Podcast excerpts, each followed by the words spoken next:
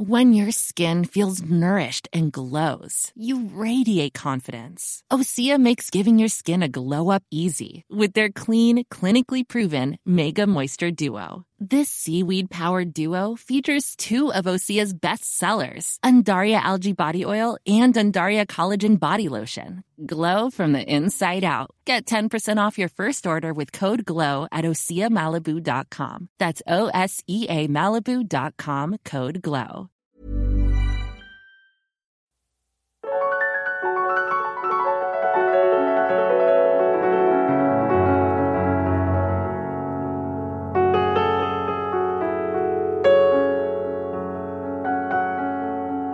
Salut, salut Bienvenue dans Alors c'est pour bientôt, le podcast euh, qui est terminé mais qui en fait est pas complètement fini.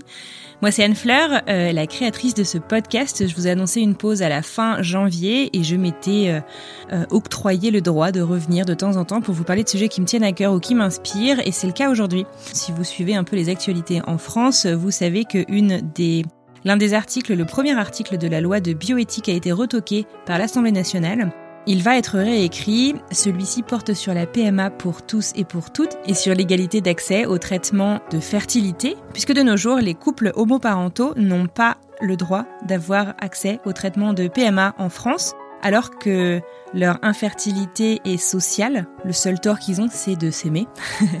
et euh, j'ai trouvé en fait que ce serait intéressant, bah voilà, de vous repartager un épisode que nous avions réalisé avec Constance Demaître, qui est la créatrice du podcast Les enfants vont bien, que je vous encourage grandement euh, à suivre sur les réseaux sociaux ou à écouter.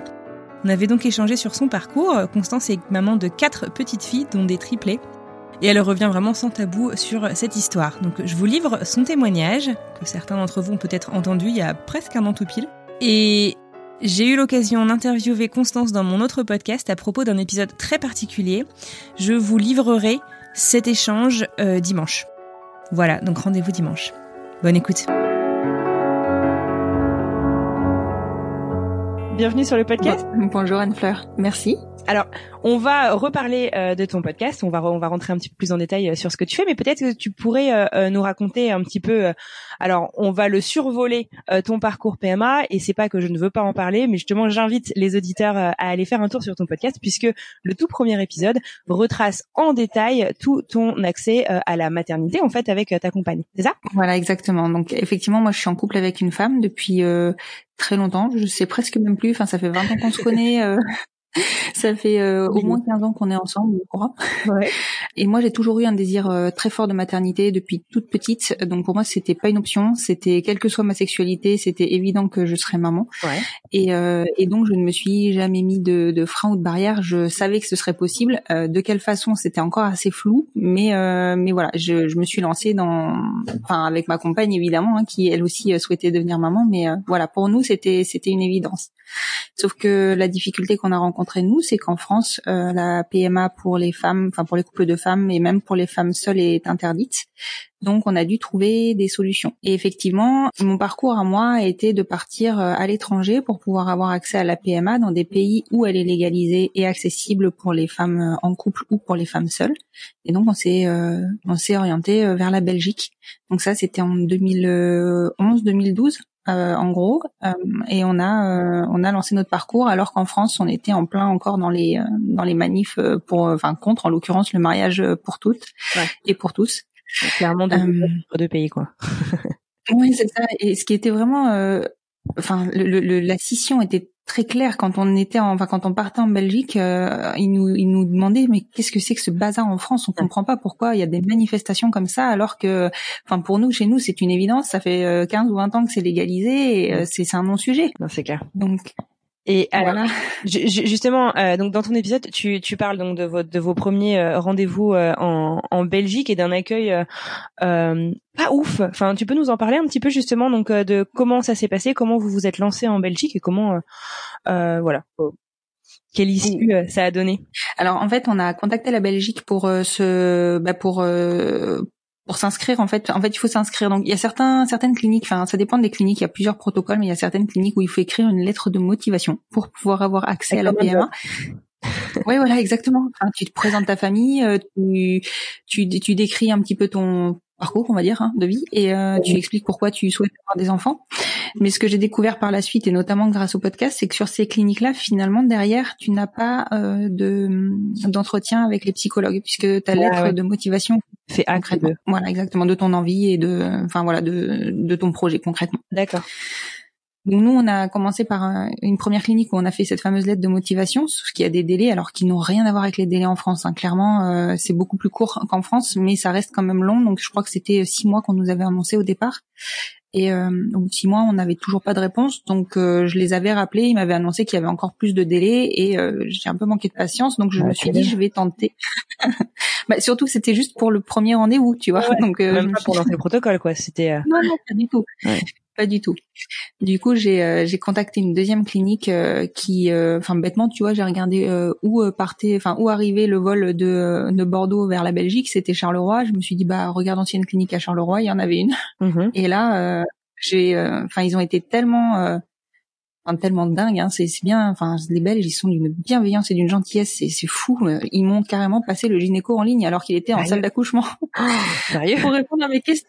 Mais oui, je te jure. Euh, pour que ce soit si accessible ou pas du tout? Mais non. En fait. Enfin, moi, j'ai trouvé que c'était un énorme hôpital. Honnêtement, euh, alors ça fait hôpital et clinique euh, de PMA, mais c'est un gros truc. Hein. Enfin, c'est équivalent à un CHU, enfin en tout cas au CHU de Bordeaux, quoi. Ah ouais. Ah oui, d'accord. Donc c'est pas une petite structure. c'est dingue. Non. Ah ouais. ouais c'est c'est c'est dingue. Et du coup, c'est là où je me suis dit, mais attends, euh, c'est c'est ça que je veux en fait, c'est cette accessibilité. Si j'ai une question, ils me répondent, ils sont réactifs. Enfin, j'ai trouvé ça, j'ai trouvé ça super et, et vraiment touchant quoi. Enfin, le, le il m'a dit attendez, là, il faut vraiment que que je finisse mon accouchement. Je vous je vous rappelle après. Il m'a rappelé. il t'a vraiment rappelé Ah ouais non mais il m'a rappelé après. Non mais c'était, enfin voilà. Et du coup, euh, ils nous a, ils nous ont donné. Alors, je crois que j'avais appelé au mois de fin juin, quelque chose comme ça, et ils m'ont proposé un rendez-vous pour euh, pour euh, fin août puisque le centre de PMA ferme entre juillet et août. Ouais. Voilà exactement. ils m'ont proposé un rendez-vous pour fin août, donc finalement tout de suite au point que moi je leur ai dit attendez, ouh, euh, on va on va on va mettre un petit peu des un petit peu de limite. Je vais je vais je vais regarder mon agenda, mais je pense que ce sera pas avant septembre octobre. Hein. limite, ça allait trop vite pour toi quoi. oui, finalement ça allait ça allait trop vite pour moi. Et du coup, en septembre, euh, on va, on, a eu notre notre premier rendez-vous. Et là où ils sont top, les Belges, c'est qu'ils ont quand même l'habitude des, des étrangers qui viennent chez eux pour euh, pour ça. Et donc, ils ont la, le bon réflexe de te caler tous tes rendez-vous sur la même journée, voire la même demi-journée, ah, pour t'éviter des frais. D'accord. Voilà, des frais supplémentaires. Ouais. Génial. Alors, avant qu'on qu'on qu'on rentre en détail du coup là sur euh, sur, ton parcours euh, en Belgique puis ailleurs, on va y venir. Euh, comment est-ce que tu as choisi enfin toi et ta compagne, comment est-ce que vous avez choisi la Belgique? Pourquoi la Belgique? Parce que finalement il y a d'autres quelles étaient en fait les options? Parce que je connais l'option de l'Espagne et de la Belgique, mais est-ce qu'il y avait d'autres pays aussi frontaliers avec la France? Et quels ont été vos critères pour savoir où est-ce que vous alliez aller? Alors à l'époque pour nous c'était vraiment vraiment très nébuleux, on avait enfin on avait vraiment l'impression de partir à l'aventure. Euh, on savait que effectivement il y avait la Belgique et l'Espagne, donc on s'est même pas posé la question de chercher d'autres pays. Pour nous, c'était forcément les plus accessibles. Et ce qui a déterminé notre choix entre la Belgique et l'Espagne, c'est que j'ai, euh, je me suis renseignée sur Internet. Euh, donc on est toujours en 2011, hein, donc on est quand même dans, enfin voilà, l'internet c'était encore, c'était pas ce que c'est aujourd'hui. Ouais, bien sûr. Et en fait, en Espagne, j'ai rempli un document sur une des cliniques, donc celle de Barcelone, et j'ai reçu un devis j'avais l'impression de faire réparer ma bagnole. Ouais. Enfin, tu vois ce que je veux dire? Et euh, la relation, mais c'est ça. Et cette relation commerciale, elle m'a dérangée parce que moi j'allais construire, j'allais construire ma famille, j'allais concevoir un bébé. Alors certes, ça a un coût, mais pour moi c'est pas, c'est pas la première question qu'on doit te poser. et, te, enfin, et voilà, c'est c'est pas le premier lien que je dois avoir avec un médecin. Enfin, ça reste un acte médical. Mm, mm. Tu vois. Enfin, et euh, et en plus de ça, ce qui me freinait, euh, c'est que moi je ne parle pas du tout espagnol, mais vraiment pas un mot. Et euh, je voulais comprendre ce qui se passait, je voulais qu'on m'explique. Euh, enfin voilà, je voulais pouvoir tout comprendre. Et ce que je ne savais pas à l'époque, c'est qu'en fait ils sont totalement bilingues. Ouais. Donc, ils sont habitués à, à, avoir des, des gens qui viennent un peu partout pour pour avoir recours à leur service, quoi. Exactement. Exactement. Et après le, le, dernier point qui a été, c'est bête de ramener tout ça à ça, mais c'est aussi l'objet de mon podcast, hein, c'est que mine de rien, ça a un coût certain qui est décompté à la tentative et pas à la réussite. Et euh, une insémination en Espagne, c'est 1500 euros la tentative. Mhm. Et en Belgique, on a payé 400 euros. Ah ouais, c'est pas du simple double, c'est encore pire quoi. Wow, Exactement.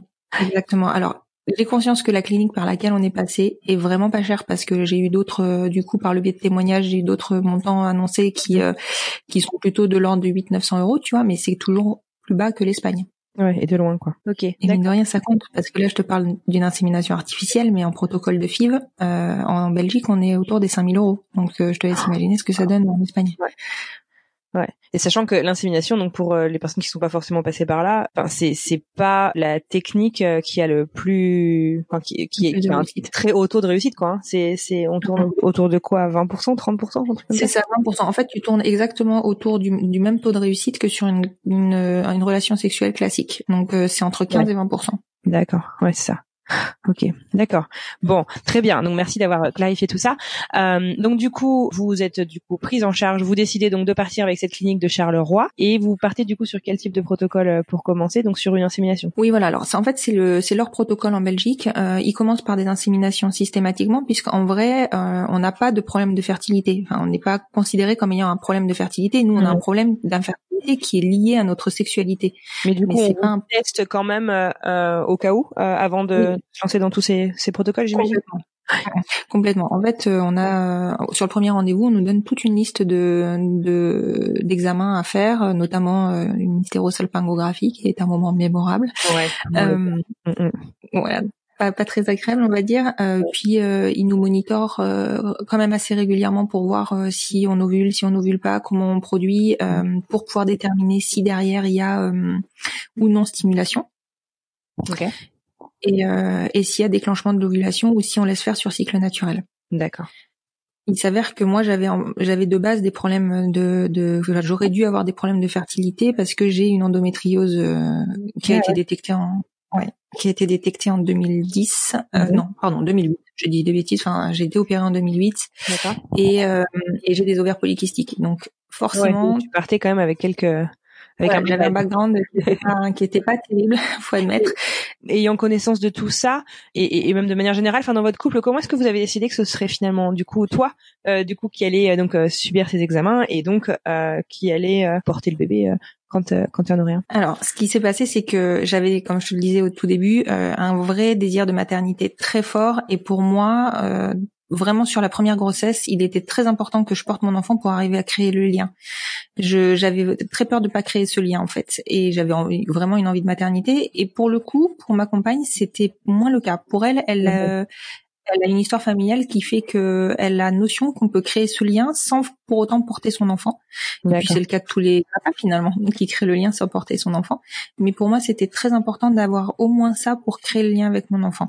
D'accord. Donc du coup, euh, on s'est dit, et puis elle, pour le coup, elle se sentait pas prête au moment où, enfin, elle se sentait prête à être maman, mais pas à porter un enfant au moment où on a euh, lancé le protocole.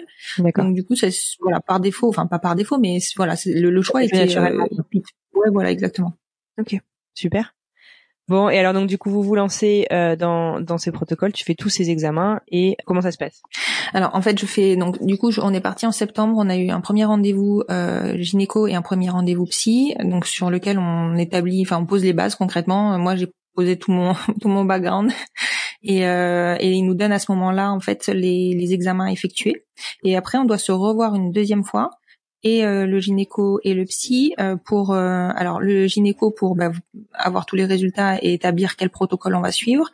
Et le psy en fait c'est vraiment pour nous accompagner dans, dans tout le processus de PMA en lui-même, c'est-à-dire, enfin nous on pensait clairement que c'était l'idée, c'était de nous donner un accord pour qu'on puisse devenir parents en fait. C'était nous dire si oui ou non ils acceptaient de nous suivre en fait pas du tout. C'est que le processus de PMA il est très compliqué il est douloureux pour certains et c'est normal enfin c'est pas simple. C'est pas anodin, et donc du coup c'est pas anodin ouais. et du coup ils sont là pour nous accompagner ils sont là aussi pour nous accompagner dans les questions qu'on pourra se poser ou que nos enfants pourront nous poser par la suite. Enfin c'est c'est vraiment que de la bienveillance. C'est génial. Mais franchement ouais. Et on a on a été euh, vraiment très agréablement surprise de, de, de ces rendez-vous qui finalement nous ont beaucoup apporté, en tout cas sur le moment, et qui, je pense, nous apporteront par la suite. Enfin, on a beaucoup été accompagnés sur le moment, et ce sera même sûrement le cas a posteriori, puisqu'ils nous ont dit qu'ils restaient disponibles pour nos questions. Ah, c'est génial. Donc, à mesure que vos filles grandissent, euh, vous pouvez, euh, vous pouvez avoir une, une ressource. C'est génial. Euh, super. Donc, du coup, suite à, Pardon. Et donc du coup, suite à ce deuxième rendez-vous, ils nous ont dit euh, si vous souhaitez, vous nous appelez euh, dès le début de votre prochain cycle et on lance le protocole.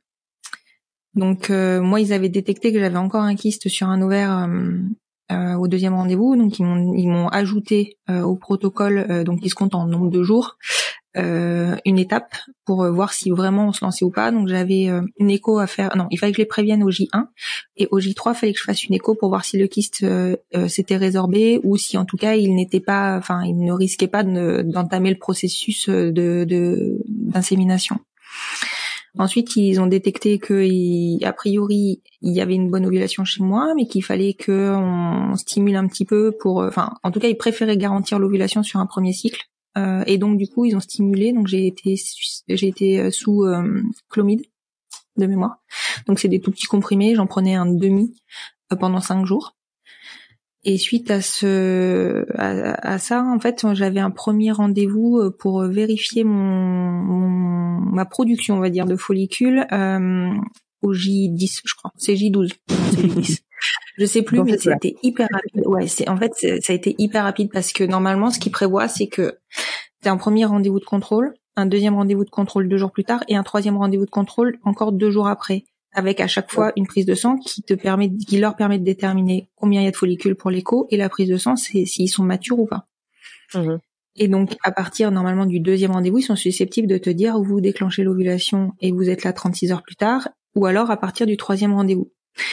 Il s'est avéré que moi, j'ai été très productive, donc euh, j'ai produit 17 follicules. Waouh Un truc incroyable, donc moi je me suis dit c'est mort, c'est sûr, ils vont pas me faire partir avec 17 follicules. Et en fait, euh, ils m'ont dit euh, on y va, on le tente quand même, et on a déclenché l'ovulation au dixième jour. Donc nous, on n'était pas du tout prêts en fait. On s'était dit on part dans six jours, mais pas du tout, on part tout de suite. et là, il faut trouver un avion, tu vois. Ouais. Il faut trouver un avion, il faut il faut trouver un hôtel, il faut trouver enfin il faut savoir comment tu vas en Belgique, comment tu en reviens, comment tu préviens ton patron. Tout en dernière minute. Tout en dernière ouais.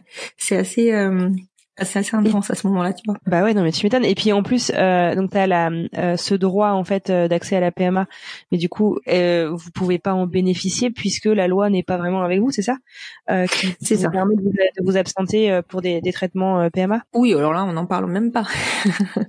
Alors là ça c'est complètement non non c'est tu tu te débrouilles pour soit tu jongles sur tes jours au torpo, soit tu poses des congés en espérant que tu vas partir pendant tes congés. C'est soit t'as un patron qui est très souple et qui qui euh, soit qui comprend, soit qui te permet juste d'être souple. Enfin, tu vois, si tu veux pas parler de ton, ton parcours, mais c'est pas mhm. simple. C'est pour ça que souvent euh, les couples choisissent un, un, centre de PMA à l'étranger qui est au plus proche de chez eux pour pouvoir y aller en voiture, parce que parce que l'avion, c'est ça devient compliqué. Sincèrement, c'est c'est pas simple. cher et c'est hyper galère en dernière minute, tu m'étonnes. Et, euh, et du coup, je te demande, toi, enfin, je sais pas qu'est-ce que tu fais dans la vie et si tu, tu, enfin, ou, et ta compagne non plus, si vous, vous avez décidé d'en parler autour de vous ou euh, vous avez décidé de garder ce projet vraiment pour vous? Alors, on en a parlé euh, à nos familles euh, de mémoire, mais euh, pas du tout. Et encore, je te dis ça, non, on en a parlé à mes parents parce que mes parents sont médecins et donc du coup, j'avais besoin de leur, enfin pas de leur aval, mais tu vois de leur avis sur le traitement, tout ça. mais on n'en a pas du tout parlé à nos patrons. déjà parce qu'on n'était pas sûr du tout que ça fonctionne, pas sûr du tout que ça fonctionne du premier coup. Donc on, on avait quand même conscience qu'on se lançait dans un processus de longue haleine. et, et puis en plus, je, te, je te rappelle qu'on est en 2012, même pas 2011. Ouais, c'est pas du tout dans le C'est ouais, ouais, ouais, c'est pas. Enfin, tu vois, euh, je me souviens quand je l'ai annoncé à mon patron, mais j'ai cru qu'il allait tomber de sa chaise. Il ah savait que j'étais en couple avec une femme, et, euh, et pourtant c'est quelqu'un d'hyper ouvert, mais il s'y attendait mm. pas du tout. Et qu'il a rien vu venir non plus. Euh. Ah non non, absolument. non, il faut dire que le, le, premier le premier essai, on a réussi à faire l'aller-retour dans la demi-journée. Hein. Incroyable je, me souviens que tu, t'écris ça dans son épisode, c'est complètement dingue. Ok. Alors du coup, euh, donc euh, sans forcément refaire donc euh, ce, ce premier épisode de, du podcast Les enfants vont bien, vous avez fait du coup combien de cycles en, en Belgique? Bah, Écoute, on a eu la chance que ça fonctionne du premier coup. Voilà. du coup, on a fait un seul cycle pour Juliette euh, et, euh, et Juliette est arrivée en août 2012 euh, avec, enfin voilà, pour notre plus grand bonheur et franchement, euh, j'ai bien conscience qu'on a eu une chance folle et qu'on a évité tous les, enfin tous les tracas de mais ça marche pas, est-ce que c'est normal, pas normal, enfin tous les questionnements que tu peux te poser, enfin. Bien sûr. C'était une vraie chance. Ouais. Non, c'est génial. C'est c'est génial. Elle a quel âge du coup aujourd'hui, Juliette? Juliette a 7 ans aujourd'hui. Ok, super.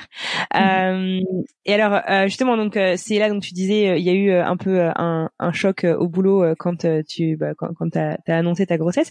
Comment est-ce que ça s'est passé autrement de manière générale? Parce que tu disais les mœurs, les, les mentalités n'étaient pas forcément prêtes, bah voilà, à, à, entendre des histoires comme ça. Comment ça s'est passé ton ton retour en France? Je suis enceinte, j'attends un, un enfant avec ma femme. Tu peux nous raconter un peu?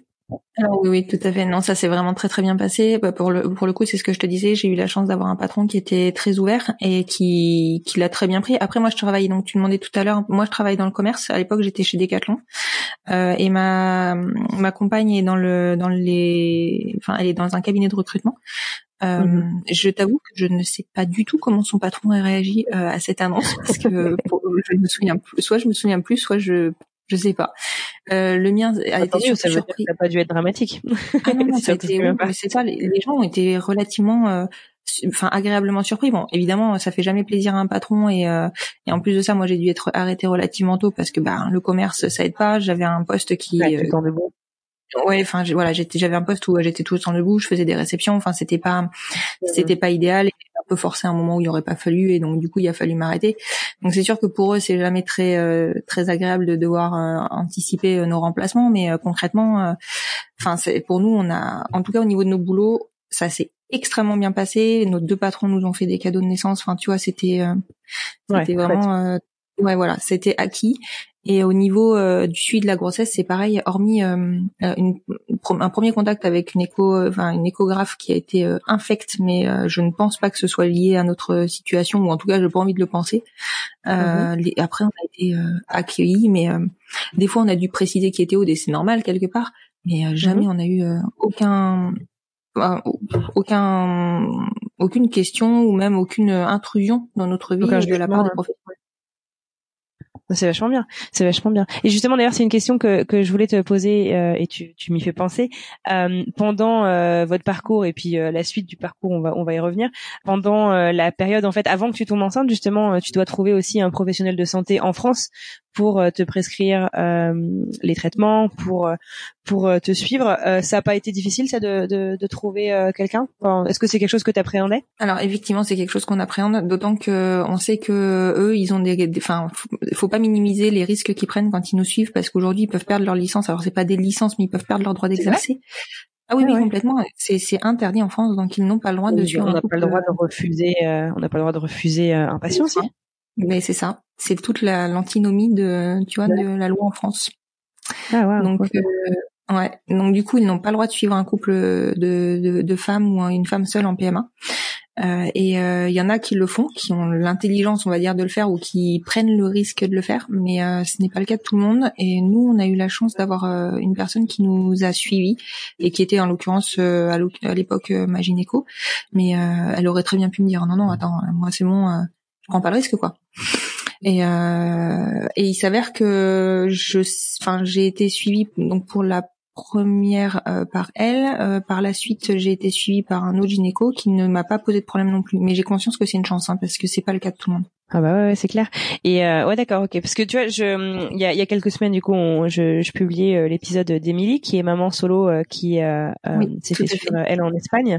et elle, ce qu'elle me disait, c'est que sa clinique en fait en Espagne lui a fourni carrément une liste de praticiens dans sa région qui ah savaient en fait qu'ils allaient bah, travailler avec elle sans aucun problème. Je trouvais ça intéressant, mais un peu un peu triste finalement qu'il faille en arriver là quoi. Mais oui, c'est sûr. Mais c'est c'est c'est marrant que enfin c'est marrant non c'est pas marrant mais c'est c'est génial en tout cas que la clinique euh, soit proactive là-dessus parce que moi ça te enfin ça, ça, te soulage enfin parce que c'est pas c'est pas rien quand même cette recherche là tu sais que si tu n'as pas un gynéco enfance qui te suit tu ne peux pas Enfin, tu ne peux pas accéder euh, à ce qu'on te, enfin, aux, examens qu'on te demande et aux médicaments qu'on te, qu'on te demande. c'est clair. Bon, très bien. Donc, on disait que Juliette euh, arrive. Et puis, euh, rapidement derrière, vous décidez d'avoir un, un, petit deuxième? Oui, alors, relativement rapidement, oui. En fait, on, on voulait pas trop d'écart entre nos enfants et surtout, on voulait plus de deux enfants. En l'occurrence, on en voulait trois. Et euh, moi, j'ai commencé mon parcours, j'avais 30 ans. En Belgique, ils commencent à considérer que t'es trop vieux à 35 ans.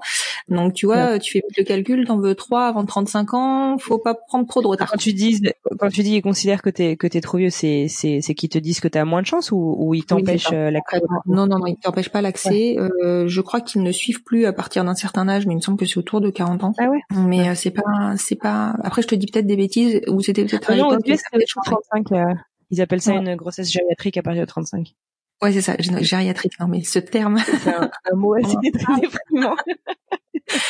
donc, euh, donc du coup, voilà. Enfin, je savais que les chances diminuaient euh, fort, et puis il te donne un tableau statistique, hein, donc tu le sais que les chances diminuent ah fort à partir d'un certain âge. Et euh, du coup, on s'était dit, voilà, deux, deux ans, deux ans et demi entre les entre les deux, ce sera ce sera bien. Sauf que ben, tu vois, tu te fais prendre par le temps et puis tu te dis non mais deux ans entre deux enfants, ça veut dire que t'es enceinte. Il a un an euh, tout juste quoi. Euh, c'est pas possible. C'était là, il fallait vraiment qu'on atterrisse de de, de cette grossesse. Ça la première année. Euh... Ouais, intense. et donc on se lance euh, en on se lance en juin 2014 ah oui, c'est ça, en juin 2014. Donc Juliette avait pas tout à fait deux ans euh, mhm. dans un deuxième processus. Euh, et donc là, en fait, en Belgique, ils te, ils te reprennent euh, bah, comme si tu étais sur le cycle d'après, en fait. T'as rien besoin de faire de plus que de les appeler pour recommencer un cycle. Pour eux, du bon, ah ça tu, tu reprends pas tous les examens ni rien, tu. Non. Et ça, c'est génial en termes de temps. Ouais. Ah bah c'est, tu gagnes un temps. Hein. Donc ils quand je les ai appelés, ils m'ont dit bah vous nous appelez à vos prochaines règles et on recommence. Et j'ai appelé euh, sept jours plus tard. C'était trop facile. mais voilà, c'est ça. Et là, je me dis, mais j'étais pas prête pour que ce soit si rapide finalement. Oui, c'est ça.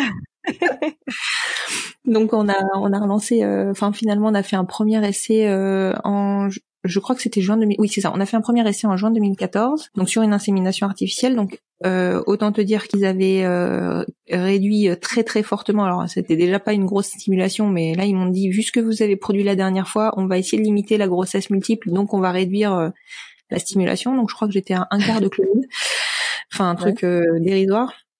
Donc du coup, euh, premier cycle, je produis que deux follicules. Je me suis dit, ouais, c'est mort, c'est mort, ça va jamais fonctionner. Euh, deux follicules, j'étais habituée à 17 moi. du coup, euh, on fait le premier cycle et le premier cycle ne fonctionne pas. Donc là, tu mhm. vois, même si tu sais qu'il y a des statistiques, t'es forcément un peu déçu. Et puis moi, je savais que ça avait fonctionné une première fois, donc du premier coup. Donc je me suis dit, mince, si ça marche pas, enfin tu, tu sais avec mon, mon, parcours avant je me dis enfin on m'a dit plusieurs fois que j'étais stérile euh, si ça se trouve Juliette c'était juste un énorme coup de chance mais c'est vraiment ce que j'ai pensé à ce moment-là oh bah c'est normal que tu poses la question bah oui voilà après, du coup, on s'est relancé, je crois, en juillet. On a refait un cycle euh, pareil. Donc, je produis deux follicules. Euh, on part en Belgique. Alors, je crois que je suis partie toute seule parce que les billets d'avion étaient devenus démentiels. Donc je pars euh, toute seule euh, et euh, ça ne fonctionne pas non plus. Donc là le deuxième le deuxième effet qui se coule est vraiment pas bon. Mhm, et forcément tu te poses encore plein de questions. Bon après c'est pas c'est pas grave, je veux dire on parle de deux essais. Mais c'est vrai que quand tu es dans ces processus-là, tu passes par toutes les émotions et d'une, enfin, d'une intensité, euh, intensité rare. Enfin, tu passes du de la joie euh, aux larmes en deux secondes. Enfin, t'as l'impression d'être euh, d'être bipolaire des fois. C'est, je comprends. Donc ça fonctionne pas. Et là, bah, on n'a plus de budget parce que mine de rien, finalement, ça coûte quand même euh, bah, les billets d'avion, l'insémination, l'hôtel quand il faut rester. c'est pas rien, quoi. Et euh, mhm. du coup, on a on a mis en pause, euh, on s'est mis en pause pendant trois ou quatre mois. Ouais. Euh, ouais, c'est ça, ça doit être trois mois, parce que bah il fallait qu'on refasse notre trésorerie, hein, soyons clairs. Et mhm. ouais, on refait un essai sur le cycle du mois d'octobre. Donc pareil, je reproduis deux follicules et je pars toute seule en Belgique pour pour pour ce cycle-là aussi. Et là, je prends le temps de rester sur place pendant, je suis restée trois jours, je crois, j'ai profité. J'ai passé un week-end toute seule, tranquille, sans enfant, où je ne me suis occupée que de moi, bah écoute, je pense que ça m'a fait du bien.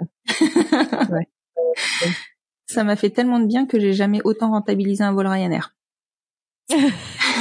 On est revenu à quatre. Génial. alors attends, parce que tu y allais toute seule? J'y suis allée toute seule. On est revenu à quatre. Justement, raconte un peu. Donc au, euh, au, bout de 15 jours, on a on fait enfin ce test. Alors autant te dire que je suis pas d'une patience de dingue, donc je sais que je l'ai fait un ou deux jours avant, euh, donc une prise de sang puisque euh, on s'amuse pas avec les tests de grossesse en PMA, hein, ça, ça les fait pas rigoler. Donc on fait une prise de sang. Euh, j'ai un taux deux fois plus élevé que celui de Juliette. Mais je m'alerte pas, je me dis c'est bizarre, j'arrivais plus trop à me souvenir. Juliette, je savais que j'avais un peu anticipé aussi, mais bon, je me suis dit bon, mhm. ok. Et puis au bout de 15 jours, j'ai des maux de grossesse de dingue. Mais euh, autant pour Juliette, j'avais eu des mots de grossesse assez intenses, mais euh, voilà. Alors là, la même chose mais fois trois. Tu vois, le truc atroce. Je mets la bouche à l'oreille quoi. Non mais je, je, me réveillais de faim la nuit, je pleurais tellement j'avais envie de vomir la oh. nuit. Aude devait se lever pour aller me chercher à manger tellement je pouvais pas bouger, c'était intense quoi. Waouh. Ouais. C'était intense. Et là tu commences à te douter de quelque chose du coup? Alors oui et non. En fait, je sais pas pourquoi, mais j'ai eu ce pressentiment des multiples. Mais euh, enfin, honnêtement, tu pressens jamais les triplés. Hein. Tu pressens des jumeaux. Hein c'est quelque chose qui est envisageable, mais tu n'envisages pas les triplés. Et, euh, et je me suis dit, c'est bizarre quand même. J'étais sacré de grossesse, mon taux est assez haut. Bon, allez, avec un peu de chance, il y a des, il y a des jumeaux. Et, euh, et c'est, et c'est effectivement ce qui s'est produit, puisque quand on s'est euh, rendu pour l'écho de datation chez le gynéco, il me dit, à peine il pose sa sonde, il me dit, déjà il y a des jumeaux. Alors là, j'étais hyper contente. Enfin, pour moi, c'était c'était acté dans ma tête. Ça pouvait être le cas. Jamais euh, voilà, c'était pas, enfin, on n'était pas en crainte de, de, de, de la révélation, quoi. Et là, Aude le regarde, il fait non, non, il y en a pas deux, il y en a trois.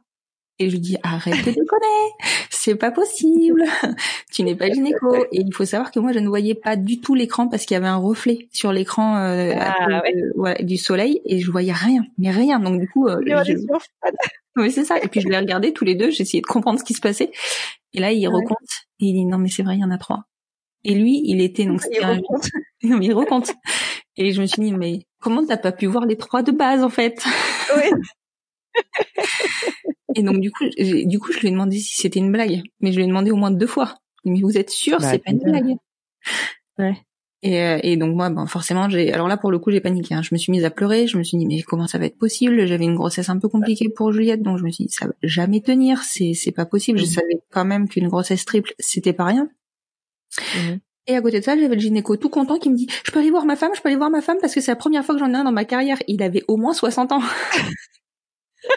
c'est pas vrai. Si, je te jure, il a, il a imprimé la photo, il allait la montrer à sa femme qui était euh, au secrétariat.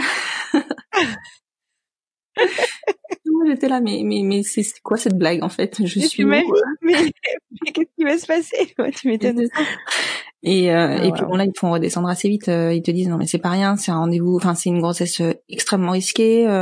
est-ce que vous et de suite on me dit est-ce que vous est-ce que vous prévoyez une réduction? Non mais alors en fait je me suis même pas projetée dans les trois. Donc je, je, Oh ça, j'ai jamais entendu parler de ah, ça. Ouais, c'est en fait sur les grossesses euh, qu'ils appellent hyper multiples, c'est pas qu'ils te le proposent, c'est quasiment qu'ils te l'imposent. Quand tu dis grossesse, grossesse pardon, hyper multiple, ça veut dire euh, plus que deux, c'est ça? Ouais, c'est ça, exactement. Grossesse hyper multiple, c'est plus que deux, donc c'est euh, c'est à partir de trois concrètement. Euh, bon, il faut savoir que les grossesses multiples, enfin euh, triples, t'en as, t'as 150 naissances par an, donc c'est c'est très marginal finalement. Euh, et je te mhm. dis pas euh, les quadruplés, les quintuplés, euh, bon c'est encore plus marginal, mais ils détestent ça parce que c'est vraiment des grossesses extrêmement risquées. Ils nous ont expliqué qu'il y avait des gros risques de malformation des, des fœtus parce que la nature, enfin voilà, le, corps humain n'est pas fait pour ça. Donc mhm. ils nous avaient dit qu'on avait un, enfin je, je, je, vais te dire, je sais même plus les taux, mais moi j'avais retenu que c'était il y avait 50% de risque que soit moi, soit les enfants, soit tous les, les quatre on y passe pendant la grossesse. Ah. Donc on parlait même mhm. pas d'accouchement. Et sur les 50% restants de, de chances que ça se passe bien, euh, il y avait 85% de risque de handicap. Donc euh, quand ah on parle la douche froide quand même, la douche froide, on t'annonce tout ça. Ouais. tu passes en un week-end parce qu'on a eu un rendez-vous de suite euh, au, CHU de Bordeaux parce qu'ils rigolent pas, tu vois. Enfin, c'est là où tu te rends compte que oui, c'est pas c'est pas rien, c'est que t'as rendez-vous dans les 48 heures, quoi. Ouais, ouais. Et, et, euh, et là, enfin voilà, c'est vraiment la douche froide. On est ressorti de ce rendez-vous, mais euh, moi j'étais, je me suis dit mais qu'est-ce qu'on a fait? Enfin, dans quoi on s'est fourré? Enfin, tu passes de peut-être un bébé qui va bien parce que tu sais jamais à la première écho ce qui va ce qui va se passer à trois et à, finalement ce sera deux en 48 heures. Enfin, tu, tu, fais le deuil d'un enfant que tu n'as pas encore mais que tu n'avais pas il y a, il y a 48 heures. Enfin, tu vois, c'est c'est compliqué. Et est-ce que t'en as t'en as voulu justement un peu euh, à tes médecins euh, de ton parcours PAMA de pas t'avoir euh, bah, plus éclairé en fait sur les risques d'une grossesse multiple avant de de, de, de t'aider là-dessus ou pas du tout? ils sont très très clairs sur les risques de grossesse multiple. Euh, ils le précisent, ils te font même signer euh, un consentement, euh, enfin en tout cas une, enfin ouais, un consentement comme quoi tu prends le risque de la grossesse multiple. En Belgique, ils détestent les grossesses multiples aussi, ils font tout pour les éviter. Et quand je les ai appelés pour leur dire que j'étais enceinte de triplé, ils m'ont dit c'est pas possible. Ah si si, je vous assure, c'est possible. Non, c'est ah pas possible. Vu votre parcours, votre protocole et vu comment, enfin vu ce qu'on a estimé, c'est pas possible. Eh ben, le fait est que ah et effectivement, pour moi, c'était pas possible non plus. Parce que si tu te souviens bien, j'ai dit qu'il y avait que deux follicules. Bah oui, oui, bien sûr. Et qu'à l'échographie, il y avait trois poches et trois placentas. Comment, comment, ils expliquent ça? Et eh ben c'est ce que j'ai découvert par la suite parce que moi ça m'a travaillé quand même toute ma grossesse. En fait quand euh, enfin parce que moi j'ai appris bêtement en biologie hein, que euh, en gros euh, la cellule se divise enfin c'est la première cellule qui se divise en deux et euh, et mhm. que ensuite et que du coup ça fait enfin les vrais jumeaux c'est une poche chacun et un place non une poche pour deux et un placenta pour deux et que si c'est des faux jumeaux c'est deux ovules. En fait c'est pas du tout le cas ce qui se passe, c'est que si euh, donc sur les vrais jumeaux, si la, la division cellulaire euh, se fait entre le premier et le troisième jour, concrètement, ils ont le temps de former chacun une poche et un placenta. Si elle se fait entre le troisième et le septième jour, ils vont former soit une poche chacun et un placenta commun, soit un placenta chacun et une poche commune. Et si ça se fait ah entre 7 et 14 jours, là, tu as des vrais jumeaux, donc qu'on appelle mono-mono, qui sont enfin c'est vraiment une configuration qui est hyper dangereuse où tu n'as qu'une poche et qu'un placenta, donc euh, il faut qu'ils se partagent équitablement les flux.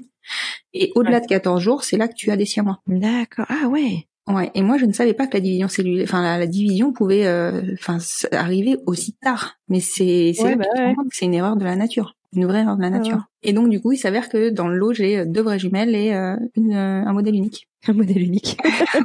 On n'aime pas trop dire fausse jumelle, tu vois, ça fait un peu, euh... ouais. voilà, contre quoi. je comprends. Je comprends. Bon, super. Et alors, du coup, la, la, enfin, du coup, vous décidez donc euh, de de garder euh, donc euh, vos trois petites. Et comment se passe la grossesse Du coup, j'imagine qu'une grossesse de triplé, c'est, enfin, comme tu le dis, c'est c'est loin d'être anodin. Comment ça se passe C'est très très compliqué. En fait, déjà, on n'a pas choisi tout de suite. et ça, je, tu vois, même avec le recul et plus tard, si elles entendent ce podcast un jour, elles le sauront. Mais on n'a pas choisi tout de suite de garder les trois. Euh, au départ, moi, avec les statistiques qui m'avaient annoncé le fait que j'avais euh, un col euh, pas très très solide, je me suis dit non mais on m'a toujours dit que j'étais quelqu'un de pas raisonnable.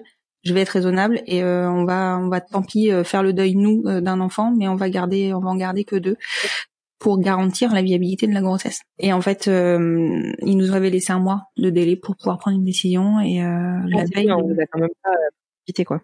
Mais en fait, on, m'aurait précipité si j'avais pas fait des codes de datation, parce que c'est une question de timing en fait, parce que euh, c'est comme un avortement finalement. Tu, il y a des, il y a un cadre de loi et euh, concrètement, une réduction, ça se fait au plus tard à 16 semaines. D'accord, ok. Et d'ailleurs, ça ne se fait pas avant 12 semaines. Donc, euh, tu vois, c'est ça aussi qui. Une fenêtre. C'est ça, la fenêtre est courte et surtout quand tu découvres ce que c'est qu'une réduction, tu te poses vraiment la question de si tu vas la faire ou pas. Parce que moi, bêtement, je pensais que c'était une aspiration, clairement. Pour moi, c'était on enlève un œuf, quoi. Voilà. Et euh, cette conséquence est dommage que pour la maman et la deuxième maman qui euh, le savent, mais voilà. En fait, c'est pas du tout ça une réduction. Une réduction, euh, concrètement, ils estiment euh, quel bébé est le moins a le moins de chances, enfin, le moins viable de tous. Mais il peut être en bonne santé, tu vois. Et à partir de là, ils vont injecter un sérum dans le cœur du bébé pour arrêter euh, le cœur du bébé. Mais ça, ça se fait entre 14 et 16 semaines. Donc autant dire qu'entre 14 et 16, tu les sens déjà quand même. Ouais, bah ouais. Surtout c'est un deuxième, enfin c'est pas la première grossesse. Ouais. C'est ça. Et ensuite, tu accouches de ton bébé avec tes autres enfants. Oh ah oui, donc tu le portes jusqu'à la fin. oui, tu le portes jusqu'à la fin. Et, oh euh, et tes, tes, enfants vivent avec cet autre enfant qui est décédé dans ton ventre de la grossesse. Et voilà. Ouais. Alors, je pense que c'est traumatisant pour tout le monde, quoi. Exactement. Et, et moi, quand on m'a expliqué ça, mais je me suis, enfin, moi, je me suis effondrée. Hein. Je me suis dit, mais je peux pas faire ça. Je ne peux pas faire ça. C'est pas possible. C'était. Après, je comprends qu'il y ait des gens qui le fassent. Je comprends complètement. Mmh. Mais moi, c'était, c'était pas possible. Enfin, tu vois, j'aurais été traumatisée, mais c'est sûr, j'aurais eu peur que mes enfants soient traumatisés. Et en plus de ça, alors à l'époque, on le savait pas, mais dans l'eau, j'ai des vraies jumelles. Je te laisse imaginer ce que ça aurait pu donner, sachant que moi, elles allaient toutes très bien et qu'ils auraient choisi au hasard s'ils avaient touché une des vraies jumelles, je pense que ça aurait été dramatique pour euh, pour la, le, développement de, de, la deuxième. Enfin, on le sait maintenant. Qu'il y a des liens euh, intenses qui sont créés. il y a, y a plein d'histoires comme ça de, de, de, de, jeunes adultes euh, qui découvrent en fait finalement pourquoi ils ont des, des, problèmes de développement, que ce soit psychologique ou, ou physique, et en fait qu'ils apprennent que il y avait un jumeau qui a pas survécu, etc. Ouais, non, c'est c'est c'est je me répète du coup, mais c'est loin d'être anodin tout ça, c'est clair. C'est ça, c'est loin d'être anodin et euh, et du coup quand tu prends cette décision là, enfin tu vois, tu te sens de suite parent des trois, hein. mais clairement, tu tu sais que voilà, ces trois enfants, même s'ils ont 15 jours ou trois semaines dans ton ventre, bah t'es parent parce que tu mm. prends des décisions graves, des décisions lourdes de conséquences. Et, et donc du coup, euh, bon, on fait ce choix-là parce qu'à un moment donné, moi, je me suis dit, je peux pas. J'ai envie de tenter les trois. Tant pis, j'engage tout le monde, c'est clair. Mais euh, aujourd'hui, je me sens bien. Euh, je, je, je, veux, je veux le tenter. Donc on l'a tenté. Et il s'avère qu'à 5 mois, enfin 21 semaines, euh, j'ai failli les perdre et je ne m'en suis absolument pas rendu compte puisque euh, ah ouais, en fait mon moi on m'avait toujours dit pour accoucher d'un enfant, faut avoir des contractions. Mais en fait non. Ouais. Si tu as une béance du col, tu n'as pas besoin d'avoir de contractions, en fait, tu perds ton enfant. Clairement, ton col tient pas, ton col lâche et tu perds ton enfant. Et la chance que j'ai eue, c'est que mon gynécologue, euh, enfin mon obstétricien euh, au CHU de Bordeaux, qui clairement est un, dieu vivant pour nous, hein, soyons clairs, euh, l'avait détecté par rapport à mon récit que je lui avais fait de ma première grossesse, et donc il m'avait fait suivre un protocole de de d'échographie du col tous les 15 jours. Mm. Et en 15 jours, ah en fait, mon col mon col a lâché. Et euh, il m'a cerclé en fait en urgence euh, sur la table d'accouchement. Il a repoussé un bébé dans la poche, enfin dans, dans le dans l'utérus. Il l'a fermé et il m'a dit, euh, c'est la première fois ou la deuxième fois, je crois qu'il faisait ça. Il m'a dit, c'est qui tout double quoi, ça ça passe ou ça casse. Il me dit déjà si les premières 48 heures passent, c'est bon signe. Et effectivement, t'es à l'ité stricte. Et déjà le cerclage en urgence, c'est c'est une expérience que je ne souhaite à personne parce que bon, je te laisse imaginer l'état psychologique dans lequel tu es. Ah ouais. voilà. Sûr. Et quand je suis me suis retrouvée en salle de réveil avec mon utérus bien contractile, euh, j'avais des contractions d'accouchement, d'intensité d'accouchement toutes les minutes. J'étais oh et ça, a duré quatre heures, donc moi j'étais sûre que j'allais les perdre. ouais. Et hum, donc ça, ça a vraiment été. Et puis là, tu te dis, euh, tu te souviens ce qu'on t'a dit Tu te dis, mais qu'est-ce que j'ai fait? Évidemment, on l'a dit. tu t'en veux quoi Ah, mais je m'en voulais, mais euh, je m'en voulais parce qu'elles, elles allaient bien en vrai. le seul problème, c'était moi. C'est c'est ça qui et puis à 21 semaines, ils te les prennent pas en charge. Ouais. Ouais, il y a très très peu de c'est quoi c'est à partir de Alors en France, c'est 23 24 Ouais, 24. C'est 24 SA. Je sais qu'aux US, c'est 23 euh, mais SG de mémoire. Donc euh, ces semaines euh, non, que en semaine d'aménorrhée aux États-Unis, ils comptent pas les semaines de grossesse. D'accord, OK. Alors du coup, ça doit être 23 SA aussi. Ils prennent plutôt aux US. Et euh, et euh, du coup, euh, bah voilà, enfin ça a été, euh, ça a été après à partir de là, tu vois, ça a été très. Bah déjà j'étais alité stricte. En plus, au moment du cerclage, j'ai chopé une, une bactérie nosocomiale, là, enfin un truc multirésistant à l'hôpital qui déclenchait l'accouchement. Le truc pas, pas anodin, tu vois. Euh, donc j'ai été, enfin je suis passée en salle de naissance un paquet de fois euh, et on a réussi à, à, tenir de 21 semaines à 32 semaines. Donc c'était pour des triplés le terme c'est c'est 34. Hein. Donc on était quasiment au terme. Ah ouais, d'accord. Ouais. Et elles sont arrivées, elles faisaient 1 kg 870 et 1 kg 745. Mais les jumelles faisaient le même poids. Ah ouais. Oh, c'est pas dégueu comme poids euh, pour euh, ce terme-là. En fait, pour ce terme-là, c'est le poids d'un enfant euh, d'un enfant unique. Donc du coup, euh, ah, alors normalement les multiples sont plus petits. Ouais. Et par contre, ce qu'on sait pas et la chance qu'on a dans l'histoire, euh, et c'est pour ça qu'elles ont fait très peu de néonates, c'est que les multiples, en fait, la nature est bien faite, euh, leur développement est plus avancé que pour des enfants uniques. On, on considère qu'ils ont deux semaines d'avance dans leur développement dans le ventre de la maman par rapport à, à des enfants uniques. Enfin, ce qu'on appelle ce qui explique que, enfin, qui, qui s'en sortent. Euh, ouais, d'accord. Enfin, ouais, je veux dire que les, les, les, termes, les termes sont un peu plus courts et, et, et que ça va quoi. Alors les termes plus courts, c'est surtout lié au fait que bah, le corps humain n'est pas fait pour porter plus de 6 kilos, je crois, euh, de bébé plus poche plus euh, liquide amniotique. Euh, D'accord. Plus placenta plus liquide amniotique et euh, donc passer 6 kilos, logiquement ton corps il expulse en fait. Et euh, c'est vrai qu'avec des, des, multiples, bah, ça va vraiment vite. elles ont passé combien de temps du coup en néonat les petites? Mais elles ont passé seulement trois semaines. Donc elles sont sorties euh, de néonat, elles avaient 35 semaines. Enfin, elles étaient même pas à terme. Euh, à terme. Ok. Mais elles ouais, 35 semaines, c'est c'est la naissance de mon petit et moi. Ouais. Voilà. bah, tu vois, tu vois ce que ça okay. C'est tout petit quand même. ouais, ouais, oui, oui, non, c'est clair, c'est clair. Ok. Bon. Et donc, elles ont quel âge aujourd'hui les les jumelles? Les triplés, elles ont elles ont quatre ans et demi. oui, les triplés. Pas de souci. Elles ont quatre ans et demi. Donc on avait Juliette comme aînée et comment s'appellent les trois petites? Apolline, Camille et Emma. Trop mignon. Super. Merci.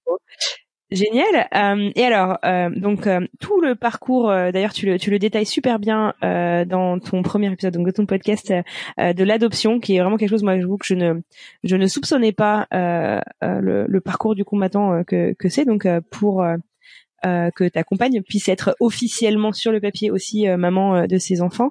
donc j'invite les auditeurs à, à aller écouter toute, toute cette histoire. J'aimerais bien qu'on revienne maintenant aussi sur ben, justement ce podcast. Oui, eh ben tu vois. Euh, ton, expérience euh, est, est, vraiment euh, du coup euh, passionnante et bon voilà je je, je, je sais que donc cette expérience t'a amené justement à te poser pas mal de questions et, et à vouloir faire réagir et faire parler. Est-ce que tu peux m'expliquer un peu la jeunesse justement de, de ce podcast? Oui, complètement. En fait, euh, c'est exactement ce que tu disais tout à l'heure. Tu ne soupçonnais, tu ne soupçonnais absolument pas qu'on doive passer par l'adoption euh, pour pouvoir, euh, bah, pour qu'on puisse être reconnu comme bah, deux parents auprès de nos enfants.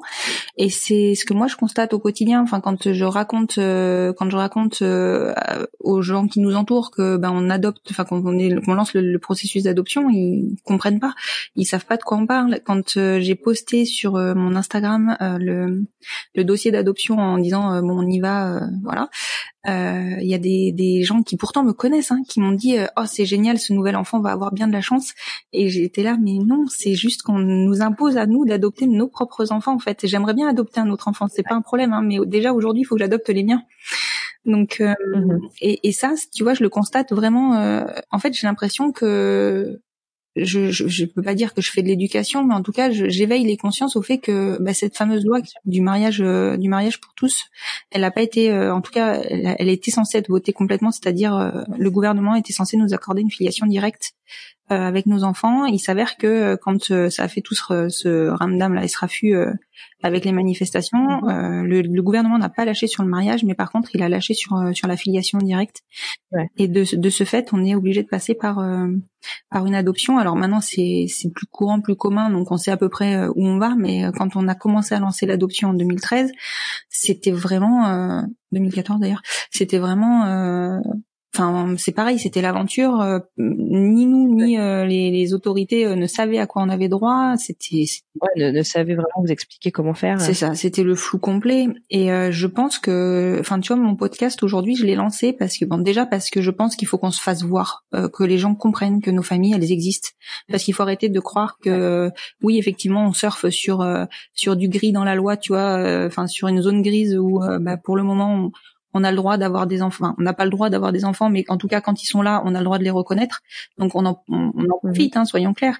Mais, mais clairement, on peut, on peut pas rester comme ça. Enfin, je, connais moi des couples de, femmes qui, euh, parce qu'il y a un délai à attendre euh, euh, entre le moment où tu commences ton adoption, enfin, le moment de la naissance et le moment où tu commences ton, ton dossier d'adoption, il y a un délai de six mois à mhm. attendre. Et dans ces six mois, il y a séparation du couple. Et j'ai des, je connais des, des, des deuxièmes mamans qui n'ont plus de lien avec leur enfant parce que la première maman est partie avec le bébé. Alors c'est marginal et ça arriverait aussi dans des couples hétérosexuels et ça arrive d'ailleurs. Sauf que dans un couple hétérosexuel, on ne pose pas la question au père de savoir s'il est le père et s'il a l'autorisation parentale, tu vois, de fait. Et donc du coup, euh, une maman ne peut pas priver un papa de, de ses droits. Mais en France, dans un couple, un couple gay, tu peux. Et en plus, c'est la loi qui l'autorise. Enfin, tu vois, c'est enfin, qui l'autorise, enfin, qui ne le légalise pas finalement, qui ne le légifère pas. Et, euh, et tout ça, c'est, c'est des, on arrive à des situations qui sont, euh, qui sont ubuesques. Enfin, moi, il y a un moment donné, on avait trois livrets de famille. C'est, j'avais deux premiers enfants. Enfin, c'est n'importe quoi quelque part. C'est, on, ouais, non, c'est clair. C'est voilà, on arrive à des situations. Enfin voilà, on sent qu'il y a, voilà, il faut faire bouger les choses. Il faut surtout faire comprendre euh, bah, quels sont nos parcours, les faire connaître pour que ben on, finalement les, les, les gens euh, bah, se rendent compte de, de ce qu'on est obligé de faire pour pouvoir euh, avoir des enfants et comprennent aussi qu'on ne fait pas ça à la légère. Euh, si on a des enfants, c'est qu'on les désire vraiment et, et mhm. on va les éduquer, enfin avec tout le cœur qu'on peut y mettre parce que ces enfants, bah, pour les avoir, ça a été ça a été compliqué. Et je, je doute pas que c'est pas le cas dans les couples hétérosexuels. Au contraire, je sais très bien qu'il y a des mhm. parcours qui sont très compliqués pour avoir des enfants et que ces enfants sont extrêmement désirés. Mais chez nous, c'est aussi le cas ces enfants ils sont désirés. Mmh. et, donc du coup on voudrait juste avoir les mêmes droits. Alors je suis pas du tout là pour euh, et mon podcast a pas cette vocation là parce que moi je suis pas quelqu'un qui revendique tu vois c'est vraiment pas mon truc. Mais je veux juste donner de la visibilité et, et faire comprendre un peu quel est notre parcours et aussi guider des futures mamans ou des futurs papas en couple gay qui ou, homosexuel qui aimeraient bah, qui aimeraient devenir parents et qui se l'interdisent parce que pour eux c'est trop compliqué ou ou au niveau de la loi ça, ça leur fait peur. Enfin tu vois juste pour leur montrer que bah si c'est faisable. C'est faisable et tout le monde va bien et les enfants sont en pleine forme ils vont bien ils sont épanouis. Aujourd'hui c'est vraiment ce qu'on nous dit. Euh, quand on nous rencontre c'est que nos enfants sont hyper épanouies, euh, joyeuses, pleines de vie. Enfin, c'est voilà, on est finalement une famille conventionnelle, tu vois, très conventionnelle même. non mais c'était super. Et, et c'est vrai que les podcasts alors c'est c'est quelque chose qui se développe en France énormément depuis euh, depuis quelques années. Mhm. on, on, on, entendait finalement on entend beaucoup euh, d'histoires euh, je dirais plus je dirais qu'il n'y a pas d'accès à la parentalité qui est complètement commun puisqu'on a tous chacun notre histoire qui nous est propre. Mais mais mais mais elle était plus elle manquait un peu de coloration je dirais. Oui, et du coup c'est vrai que c'est génial en fait je pense d'avoir des podcasts comme le tien pour pouvoir justement bah, partager des informations parce que c'est hyper dur de trouver des informations. On va trouver beaucoup de questionnements, moi je trouve euh, en ligne, mais on trouve peu de réponses. Mm, mm. Euh, donc euh, avoir des gens qui, qui te racontent finalement l'histoire bah, du début à la fin quoi. c'est toutes les toutes les possibilités qui s'offrent à nous aussi finalement parce que finalement on a quand même un, un, panel assez large d'accès à la parentalité. Ouais. T'as quoi du coup? T'as as donc la PMA. Vous avez pensé à la GPA Donc la PMA. Alors la GPA non, nous on n'est pas allé jusqu'à parce que pour le moment, enfin on n'avait aucun problème nous a priori pour porter. Enfin on a deux la chance d'être deux femmes, donc on a deux ventres. Par contre, effectivement, la difficulté pour les papas, enfin les futurs papas, c'est c'est en France, mais c'est hyper compliqué. Et la GPA, il va falloir légiférer très très vite parce qu'il y a des enfants qui naissent qui ne sont, enfin qui n'ont même pas de reconnaissance en arrivant sur les le territoire. Enfin c'est, enfin pour le, le, conjoint, c'était, je trouve ça hyper dur. Enfin je trouve ça. Euh, bah alors après, je vais te dire hein, honnêtement. Euh, oui, effectivement, c'est très important. Maintenant, dans notre dans notre quotidien, on passe complètement outre parce que ça reste nos enfants et c'est nos enfants de cœur avant d'être nos enfants euh, par le biais de la loi, tu vois. Et mais euh, moi, je trouve ça, euh, voilà. Enfin, donc, je trouve que la, la GPA, c'est quelque chose sur lequel il faut vraiment vraiment intervenir et rapidement pour pour donner le droit aux, couples qui ne peuvent pas avoir d'enfants, que ce soit hétéro ou, ou homo, hein, mais d'avoir accès à la GPA si le désir est là et bien sûr que ce soit encadré correctement. Mhm. Après, au-delà de ça, on a on a aussi accès, bah, tu sais tu peux fonctionner avec de l'insémination artisanale, donc avec un donneur connu. Euh, d'ailleurs, c'est le, c'est le, c'est mon, épisode d'aujourd'hui traite euh, de l'insémination artisanale, euh, donc avec un donneur connu. Mais dans ce cas-là, la question se pose de savoir quelle est la partie prenante dans l'éducation de l'enfant de la part du donneur Est-ce qu'il est juste donneur ou est-ce qu'il devient euh, coparent? Et donc là, on est dans la coparentalité. Euh, et après, on a aussi euh, tout ce qui va être. Euh, après, on a au-delà de ça, on a aussi des enfants qui sont issus de précédentes unions, qui pouvaient être hétérosexuels et qui intègrent des familles qui deviennent donc homoparentales. Mmh. Donc, donc voilà. Après, je suis sûre que je connais pas tous les moyens de faire des enfants qui, qui peuvent se présenter, mais et je pense que je vais en découvrir encore. Mais aujourd'hui, ouais, c'était vraiment ça. Enfin, nous, quand on s'est posé la question au départ, on était parti sur sur de l'insémination artisanale. On voulait, on voulait trouver un donneur. Et euh, mais bon après euh, voilà c'est ça ça engendre énormément de questions euh, notamment pour le enfin, de la place du donneur dans la vie de l'enfant. C'est ça et dans la vie de la famille exactement. exactement. Et puis du coup c'est aussi ce que je découvre avec les podcasts c'est qu'au-delà du fait que le donneur il a un droit parental auquel il peut renoncer il n'y a pas que lui en fait. Il y a aussi sa famille. Et si sa famille décide que elle elle veut faire jouer son ah droit ouais qu'elle, elle veut faire jouer son droit, mais elle le peut le faire jouer. Donc finalement, euh, tu vois, ah oui. c'est pas anodin. Ouais. Bon, eh ben écoute, euh, euh Constance, euh, on arrive à la fin de l'épisode. Merci d'avoir infiniment d'avoir partagé bah, ton histoire. merci d'avoir lancé ce podcast, si je suis sûre va aider énormément de monde et puis qui va euh, permettre, comme tu le dis, d'éveiller les consciences euh, sur ces thématiques. Je pense que c'est super important. C'est ce que j'essaie de faire aussi avec euh, Alors c'est pour bientôt sur l'accès à la parentalité en général, qui est qui peut être un peu plus compliqué que ce qu'on s'imaginait. Qu'est-ce qu'on peut vous souhaiter à toi, tes quatre enfants et Aude pour le futur? Alors tu vois, pour nous aujourd'hui, on a vraiment atteint un, un, sommet, on va dire, dans notre dans notre relation. Enfin, franchement, quand on se on prend du recul, on se dit mais on n'imaginait même pas ça il y a il y a 10 ou 15 ans. Pour nous c'était si on avait pu avoir déjà un enfant ça aurait été génial. Et là aujourd'hui euh, enfin on se contente vraiment de ce qu'on nous donne. Parce que oui effectivement euh, je te dis euh, on revendique enfin je revendique pas mais effectivement il faut faudrait que ça avance un peu plus. Mais par contre on sait aussi d'où on vient. On sait d'où on vient et on sait où on est actuellement. Et la chance qu'on a que nos enfants aient deux mamans et qu'on ait un livret de famille avec deux parents qui sont deux mamans. C'est c'est quelque chose qui était inenvisageable il y a sept ans. C'était euh, et donc euh, franchement moi j'ai nous il y a plus rien à nous souhaiter euh, à part euh, une belle et longue vie, j'ai envie de dire. Mais par contre, ce que je souhaite, c'est que c'est qu'on arrive à faire avancer encore les choses euh, pour qu'il y ait plus, enfin que tous les tous les enfants arrivent à avoir ces deux parents, quelle que soit la relation qu'ils ont avec les deux parents et que les deux parents ont ensemble. Mais écoute, on, on, partage ce sentiment et, et c'est tout ce qu'on souhaite aussi. Merci beaucoup. Merci beaucoup Constance. Je te souhaite donc une super continuation ainsi qu'à ta famille. Et puis bah on aura plaisir à suivre les prochains épisodes de ton podcast encore merci et très bon week-end. Merci beaucoup Anne-Fleur. Et voilà, c'est la fin de cette rediffusion de l'épisode de Constance Demaître, créatrice du podcast Les enfants vont bien. Si vous souhaitez en savoir plus sur tout ce qui est en train de se passer actuellement, je vous propose d'aller faire un tour sur son compte Instagram, at Les enfants vont bien podcast. Il y a aussi Collectif Famille qui fait un travail assez extraordinaire et qui regroupe en fait tous les comptes Instagram qui parlent du sujet, qui essaient de, vulgariser certains éléments. Donc voilà, euh, aucun jugement, N'hésitez pas à aller faire un tour, à vous renseigner. N'oubliez pas, on en a parlé cet été avec le collectif BAMP. Les lois bioéthiques sont à nous, ce sont nos lois. Alors euh, autant, euh, autant les aimer, autant les chouchouter et autant se les approprier. Sur ce, je vous souhaite une excellente semaine. Je vous ai dit dimanche, je vous ressortirai euh, un tout petit épisode avec Constance à nouveau sur un épisode tout particulier. Je ne vous spoil pas le contenu. Très bonne journée. Merci d'avoir écouté. À très bientôt. Bye bye.